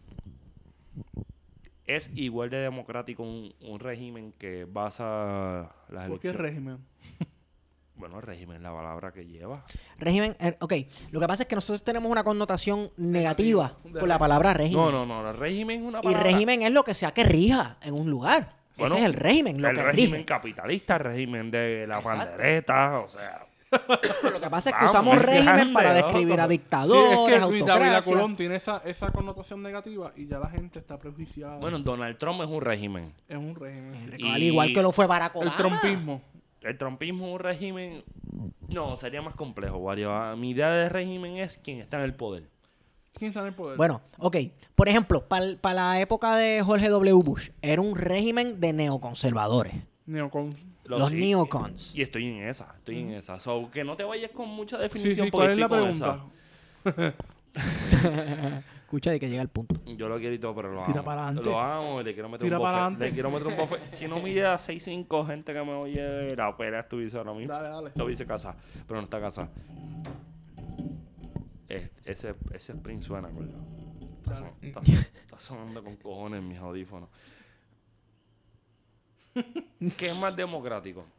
Es una, es- vamos, un tiro abierto. ¿Qué es más democrático? Yo me, yo me jodí que, conteste, que conteste Warionex porque yo tengo problemas Wow, tan- wow, con los sistemas de un solo. Yo no con los- yo tengo problemas con los sistemas de un solo partido. yo, no me tengo, yo no tengo problema. Yo sí. Bueno, pues si en China tú quieres un- tres partidos, estamos hablando de una elección de 250 mil personas. Estamos hablando, En tengo China. hipo todavía en China. En mil y pico millones de Mil y personas. pico millones de personas. Estamos hablando como 60 partidos de la Igual que, presidencia. igual que Rusia, o sea, es imposible tú tener un régimen de, un- de, de múltipl- múltiples partidos. No, es que eso no corre Tiene que así. ser la autocracia. No corre así. Y, por eso se, y eso se presta para la corrupción, pero eso es otro tema. Y este, Vamos. Esteban, dame el ruso. Vamos a Cuba. Dime que voy para adelante, dame el ruso. We are going to Cuba now. uh, stay on topic. Ok. Este. Wario, el día de hoy, ¿tú sientes que lo que está pasando en Venezuela, yo estoy consciente de lo que pienso. so- Venezuela. en Vene- Vene- Venezuela. Venezuela es otro podcast. Cabrón, ese es el problema de, de la mierda de Venezuela, Cuba, no, Corea del Norte, hermano. Y David Colón tiene jodido la mente. Súper jodido. ¿Tú piensas que en Cuba lo que está pasando es un proceso democrático o piensas que es la continuidad de lo que es el régimen? Y régimen me refiero... A lo que rige. Exacto. Bueno, la mi opinión larga. es dividida.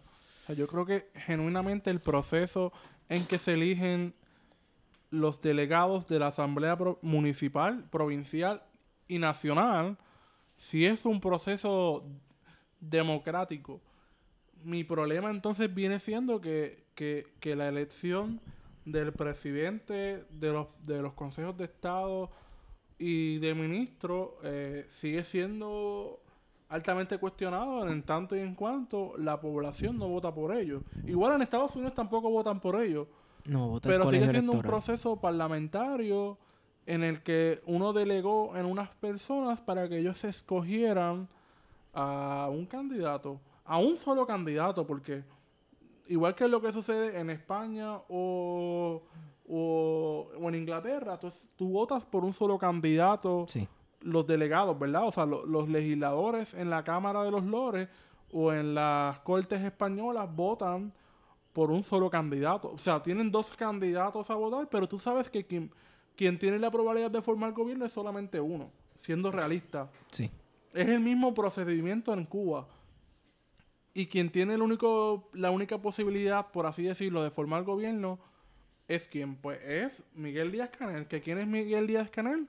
Pues una persona que se formó en la base, que viene desde abajo porque se formó en los comités provinciales de Villa Clara y de Holguín.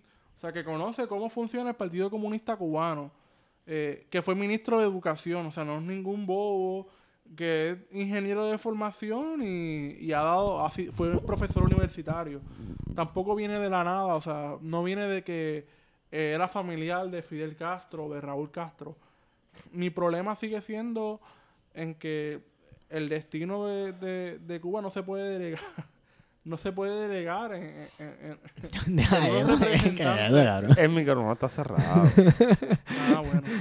Este, que no se puede no se puede delegar o sea yo, yo pienso que la ciudadanía debe tener, debe tener el derecho de votar abiertamente quién quiere que sea el presidente Pero es que yo pienso que al final... pero ajá. a- Al final, y mala mía, Esteban. y vamos que las últimas elecciones mala mía esto. Que limpio se me limpió, me quitó la línea. sí perdón perdón pero es que las últimas elecciones cubanas la participación electoral fue de la más baja que ha habido o sea siempre la participación electoral ronda los 70 80% y estas elecciones si mal no recuerdo fue un 40% igual que Puerto Rico más o menos Sí.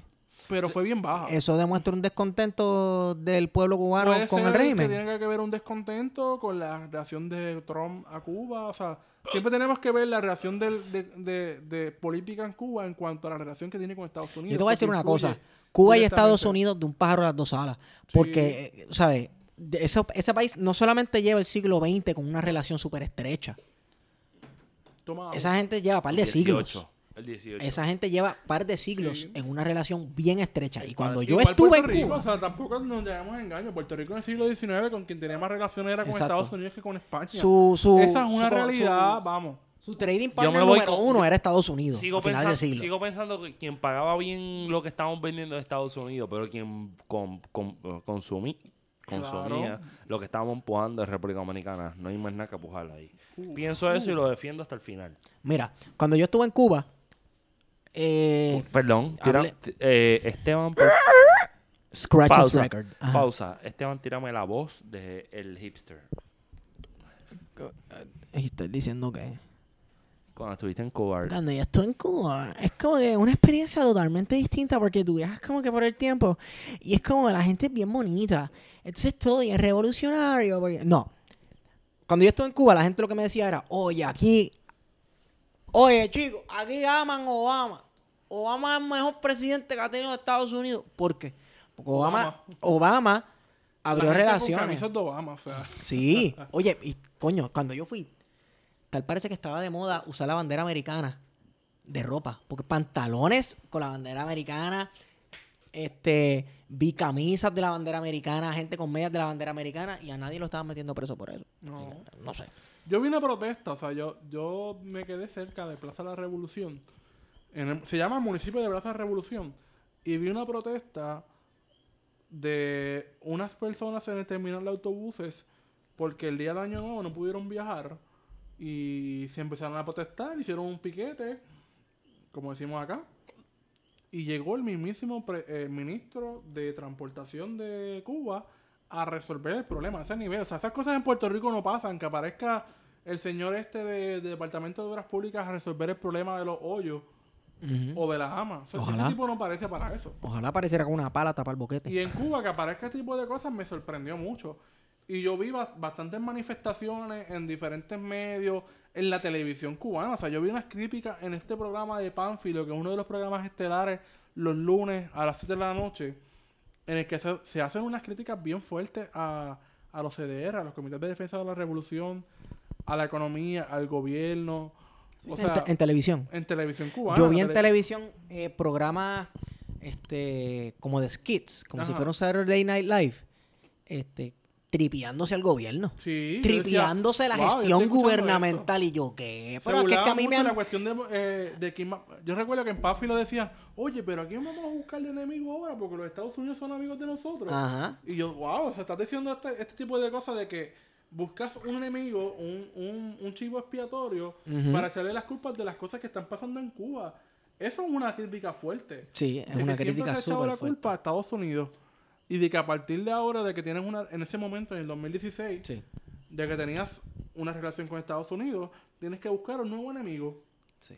Eso me parecieron que eran unas críticas bien fuertes. No solamente eso, oye, eh, yo estuve unos cuantos días y hablé con mucha gente en la calle y la gente te decía normal, con voz normal, ni bajar la voz ni nada. La gente te decía lo que le gustaba y lo que no le gustaba. Claro.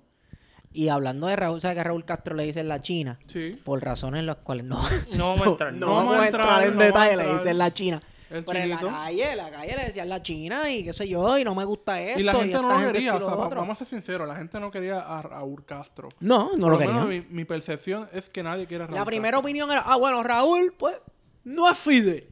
No es Fidel, no es Era- Fidel. arrancaban con eso. A él le gustan las cosas. Yo recuerdo que yo fui un desfile militar que después que se murió Raúl eh, Fidel, en enero hubo un desfile, el primero de enero, Ajá. día del triunfo de la Revolución Cubana, y decía la señora donde yo me quedé, no, pero que este Fidel, a Raúl lo que le gustan son los desfiles y tiene que ser a las 6 de la mañana y nos vamos. O sea, que le gustaban las cosas a la ligera.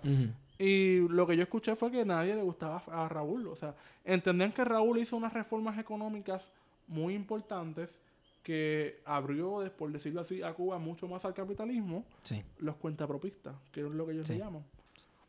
Pero que no le gustaba porque estaba violentando lo que ellos cre- creían que era eh, la revolución en sí misma. Sí. No, y no solamente eso. El- la cuestión del... Hay gente que no le gusta a Raúl precisamente por eso. Sí. Porque en Cuba tú vas y... Tú me perdonas, pero yo vi clases sociales en Cuba. Hay yo vi gente, yo vi gente rica, Hay yo vi gente pobre y hay capital. Y Hay yo, yo vi una tienda de Louis Vuitton y de Montblanc en La Habana. Pero entonces, exacto, uno pensando en eso, la gente piensa, ¿no? En el asunto de las elecciones. Eh, o sea, hay una participación electoral importante en la que la gente sí se puede postular, en que alguien de la disidencia de las damas de blanco se puede postular y participar en ese proceso. Que después haya, que salgas o no electo, pues eso depende de la, de la propaganda que tú hagas, porque tú no te postulas por un partido, tú te postulas por ti mismo no hay una campaña política como la hay en Puerto Rico, en la que una- un candidato tiene que hacer una campaña en la comunidad, en el barrio, en el pueblo, etcétera. No, corre por la candidatura. ¿Cuáles son su, su única su única propuesta, su, su, su biografía. La gente escoge por, por Sí. biografía. por De la- hecho, las listas, tú sabes que aquí los candidatos lista, sí. este, se, se ponen en los postes, carteles, con la cara photoshopeada No. y eso. Allí tú pones una lista de nombres. En la escuela. Más nada, una Y es un lista de nombres. transparente porque cuando tú votas, tú empiezas eligiendo primero los, los delegados municipales, provinciales y después nacionales en un proceso electoral que dura varios meses. Eh, tú vas escogiendo y de luego que tú procedes a votar, son los estudiantes, los pioneros, los que llevan todo este proceso electoral. O sea que es un proceso transparente, a diferencia de Puerto Rico, donde este proceso electoral lo dirigen quienes, los partidos. En Cuba lo dirigen respaldado por entidades privadas con sus intereses económicos. Nos van, si seguimos hablando de esto, nos van a decir comunistas que estamos justificando el el régimen asunto de las cubano. elecciones cubanas quizás es con la elección del presidente, que es, que es una elección indirecta como en Estados Unidos, pero eso no le quita que sea democrático, porque tú delegaste tu poder. O sea, si en, en- en- en la democracia tú delegas tu participación electoral en unas personas, y estas personas son finalmente las que eligen. Ese es el colegio electoral. Exacto. Llamado este colegio electoral. Digo, pero esa es mi discusión. No sé si Dame, dame Yo, yo sigo teniendo problemas. Hacho, yo no sé. Obviamente, es que si se, si se decidió a nivel constitucional el tipo de modelo económico, económico y político, qué tipo de sistema tú vas a llevar, ¿verdad? Este, Sí, pues sí, está bien en- que la tenga. Constitución Está, dice está que bien. El modelo, el modelo económico eh, es el socialismo. Sí, exacto. Pues, ok, pues pero con la eso. realidad es otra. Sí, Cuba no es un híbrido, es un híbrido super Capitalismo de nasty, Estado, si acaso. Sí, este, pues ok, hace sentido que hay un solo partido, pero a mí, yo no sé, a mí como que me da cosita, me da problemas este, esta cuestión de que hay un solo partido. Sí, Anyway, porque recuerda que lo estamos haciendo en nuestra mirada occidental, eh, influida por Estados Unidos, en la que, a más allá del Partido Demócrata y el Partido Republicano, existen otros partidos con cero probabilidades de ganar, pero existen. Y esa es la idea que nosotros tenemos. De total, que la misma persona dona tanto al Partido Demócrata como al Partido Republicano, o sea que a última hora quienes meten los chavos los dos partidos son la misma gente. es la misma gente. O sea que tal vez el bipartidismo estadounidense sea una ilusión. Eh, quiero, quiero cerrar con una cosa, perdóname, antes de terminar. Es curioso que Raúl Castro se queda como secretario del Partido Comunista hasta el 2021. Si es que vive hasta esa fecha. Exacto, si es que vive hasta esa fecha. no, chaval, ojo, coño. Este, yo creo que eso fue una movida, no de, ah, él quiere retener el poder hasta el último segundo. No, yo creo que eso es eh, que él va a servir como una figura ceremonial representando el respaldo del Partido Comunista hacia este nuevo presidente de la República de Cuba. Esa es mi opinión, yo creo que es, a mí me hace sentido. ¿Cierto? ¿Cierto? Sí. Y eso es lo último que tengo que decir del tema. Sí, sí, yo creo que con eso podemos terminar. O sea, eh, eh, el, el caso del ser presidente del secret- o secretario general del Partido Comunista es algo simbólico, no es algo que, que en este momento dado no tiene importancia. Sí.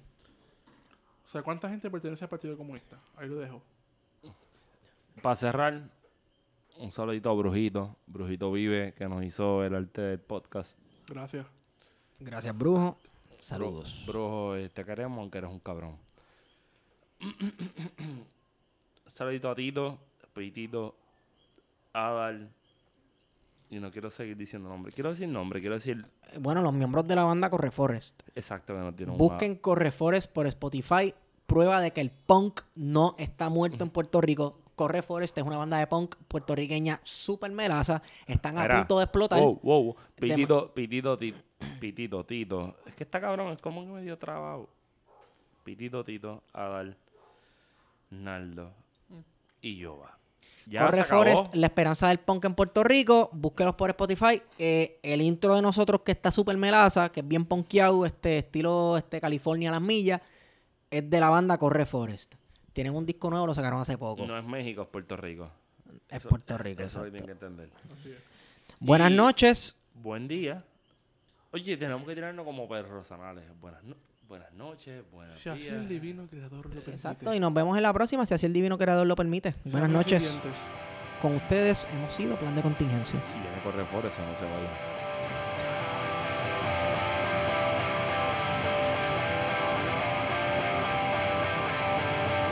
Te acerca